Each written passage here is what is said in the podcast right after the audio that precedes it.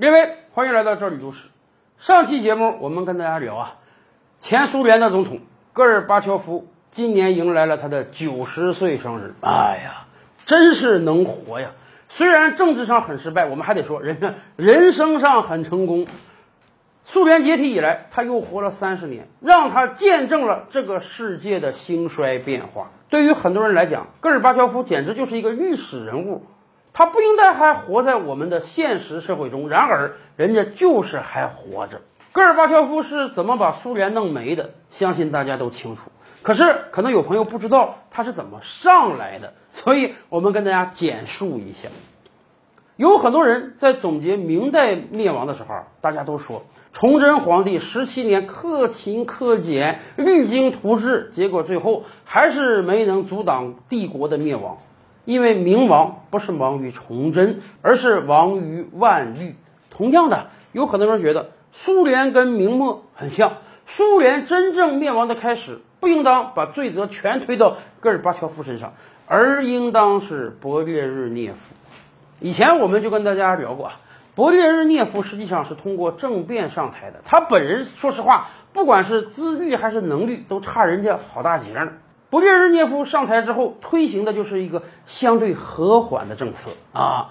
本来赫鲁晓夫时代定了退休制度啊，党的高级官员到一定年龄就得退下来，不用啊，你只要想干，继续干下去；你只要想贪，继续贪下去。那个时候当苏联的官是太幸福了啊，给配轿车，外面给配别墅，还有特供的食品，老百姓享受不到的物质生活，你全都能享受得到，而且没有任何压力。只要你跟勃列日涅夫保持一致啊，你就可以永远高官得坐，骏马得骑。以至于啊，苏联的领导层越来越老化，没有新鲜血液补充进来。吕根时代，美国人为了打击苏联，编了好多苏联政治笑话，其中有一个我今天还记忆犹新，就是有人问啊，什么动物有四条腿、四十颗牙？嗯，鳄鱼啊。那么什么动物有四颗牙、四十条腿呢？苏联政治局。是的，苏联的中央领导层不断的老化。而勃列日涅夫呢，几乎就没有考虑自己的身后事。到了一九八二年，勃列日涅夫寿终正寝了。那么谁来继任他呢？哎，大家选择了老资格的安德罗波夫。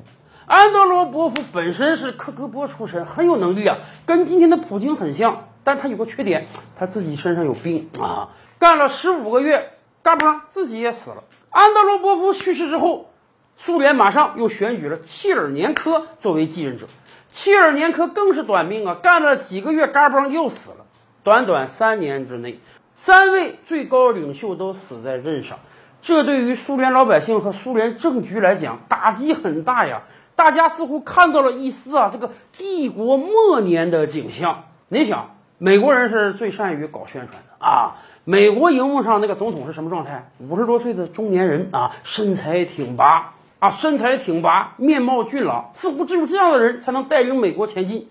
即便当时的里根总统，人家是演员出身啊，你绝对看不出来他是一个七十多岁垂垂老矣的人。可是普通人看苏联领导层，那就都是一群老人了。所以呀，当选举最新的领导人的时候，大家觉得不能再选老人了，再死一个怎么办？那就是第再一再二，不能再三再四啊！哎。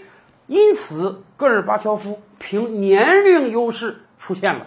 当时选举他的时候，戈尔巴乔夫年龄才五十四岁啊，年富力强。很多苏联人都觉得，哎呀，你看看，咱们可算选出一位能跟美国总统媲美的最高领导人了。